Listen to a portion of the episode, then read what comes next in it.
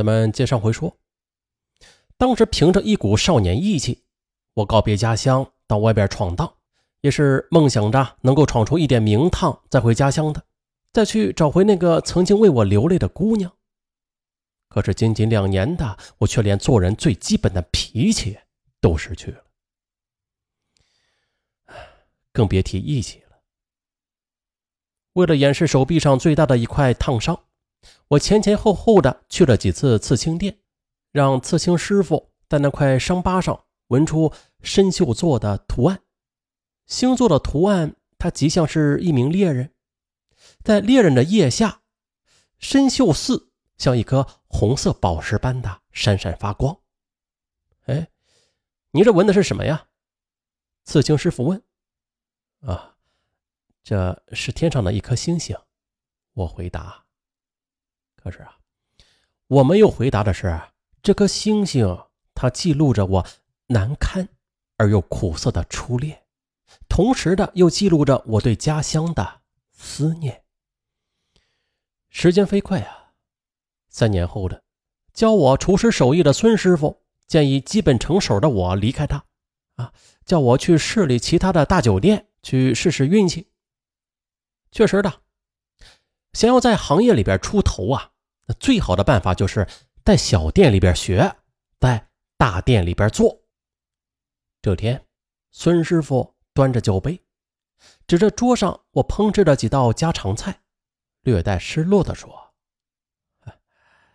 这小店里啊，客人消费低，点的菜式也少，你能学习和发挥的空间有限。再就是啊，我年纪大了，可是你啊。”还年轻呢，我抬手就干掉了杯中的酒，想教会我在城里如何讲话、如何谋事的师傅跪谢拜别。随后，承德市最大的一家东北菜楼向我发来录取信息。大酒楼里不兴拜师，这厨房里边实施的是承包制，领头的厨师在酒店里叫厨师长。我们叫他张老板。张老板只有三十六岁，却已经是国内业界鲜有名气的高级技师了。每年春节呀，他都会坐专车赶到北京，为那里几名特殊的食客制作一桌呃具有专业水准的东北菜。于是，能跟张老板去北京开开眼，是我们这群小厨师的最大的愿望了。可惜的是啊。一直到我离开，这份荣耀一直也都没有能够落到我的头上。我在这家酒楼工作的第三年，张老板带着老婆孩子移民去了美国。张老板实现了他的美国梦，但是也打碎了我在这家酒楼按部就班发展自己事业的梦。原因很简单，新来的厨师长他带着一整套的工作班底儿。救人一个不留。就这样，在好不容易有了稳定收入、有了自己的生活圈和奋斗目标之时的二十四岁的我，却失业了。不过好在此时呢，我已经是考取了中级厨师资格证，有了这本证书，那再找工作应该就不难。再后来的，听曾经在南方打工的年长的同事说。因为口味大众化，价格也便宜，东北菜现在挺受欢迎的啊！不仅北方人爱吃啊，在南方一些城市也是站稳了脚跟于是我就决定和几个小兄弟一起南下，到浙江一带去寻找工作机会。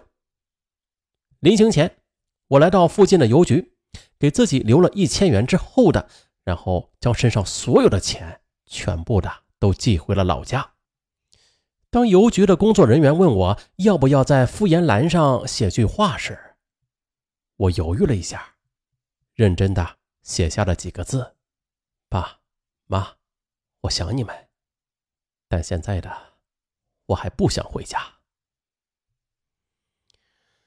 十三年后，监狱大门在我身后重重的关闭，我本能的抖了一抖。一转眼的。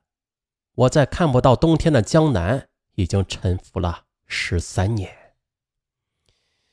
在这十三年中，我由中级厨师升格为高级技师，并且也是像张老板一样拿到了中国厨师行业最高级别的职业证书，有了自己的事业，也有了自己的家，甚至还有了几名对自己言听计从的徒弟。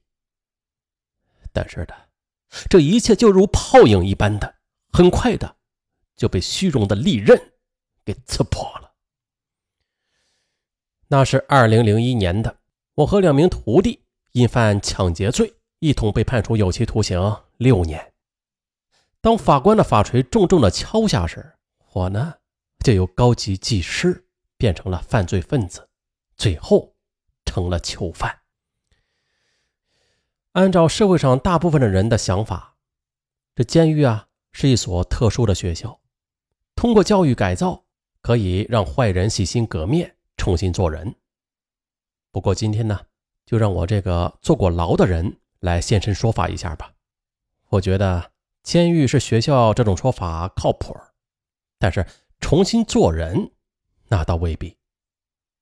大家不妨这样想啊：当在监狱里边一天的劳作结束之后的监狱民警的身影成为楼道中与铁栅栏融为一体的剪影之后，一群因为各种罪行在这里相遇的人中间，会发生什么呀？相互改造，共同进步吗？啊，是有可能的啊，但是啊，不一定是向监狱警察要求的方向去前进的，有时候啊，确实恰恰相反的。在那六年中，我所能做到的，就是尽量的让自己远离那些，嗯，此前闻所未闻的奇闻怪论。和令人难以置信的各类的作案经验，努力的保持自己认为尚存人性的底线。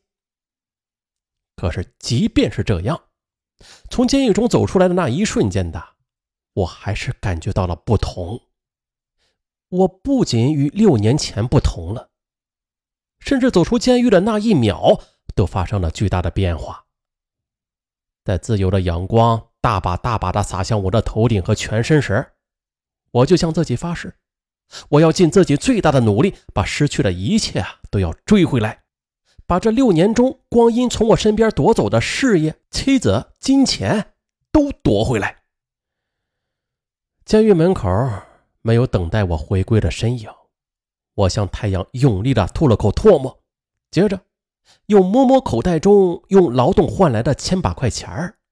大步的向着公交车站走去。半个月后，我在宁波的一家东北饭店找了份工作。在这家小饭店打工的第一年，我认识了在隔壁美容院工作的东北姑娘王丽娜。王丽娜是东北人，爱吃东北菜，而我呢是做东北菜的大厨。就这样的一来二去，我们就成了无话不谈的朋友了，进而的。又成为了恋人。在同居前，王丽娜跟我说，她在老家有个快十岁的孩子。见我迟疑，她立马的又快言快语的说：“你放心呐，孩子是我爸妈帮我带，不用我管的，我只要每年寄钱回去就行了。你放心吧，我轻手利脚的，以后我们结婚了，你想生几个孩子都行。”王丽娜和我的前妻一样，初中毕业就出来打工了，为人爽直，性格开朗，但是啊，就是没有多少文化。此时的我呀，已经不再是二十年前的那个喜欢仰望星空的小男生了。看清脚下的路该如何走，才是我首要考虑的问题。我二话没说，拉起王丽娜的手就带她回家。一同生活之后的。王丽娜就常常的半开玩笑半认真的说：“哎，你跟我说实话，你长得这么帅，是不是有很多女人想跟你好呀？”啊，是啊。不过的，当他们知道我是个抢劫犯之后的，就吓得头也不回的逃了。切，抢劫犯怕啥呀？那不都是过去的事了呀？啊，你有手艺，我有力气，咱们今后结婚了，再一起盘个门面，你自己开饭店当老板。挣大钱，气死他们！我都低下头看着身材娇小的王丽娜，调侃地说：“嘿你行，个儿小，胆儿大。啥叫胆儿大呀？咱们都这个年纪了，还有啥事放不开的呀？你还怕啥呀？我没有接王丽娜的话，但是她的话呀，却一字一句的都落在了我的心底。今夜的我几近未眠，待王丽娜熟睡后的我一个人来到了楼前的空地儿。可是城市的夜晚太亮，我找了半天的也没有找到我已经看得无比熟悉的神秀寺。我知道的，隔着六百四十光年的它，仍然在肉眼无法看到的地方，默默的散播着淡红色的光芒。我老了二十岁，他呢，在南方细碎的寒风中，二零零八年的新年。悄悄的来临了。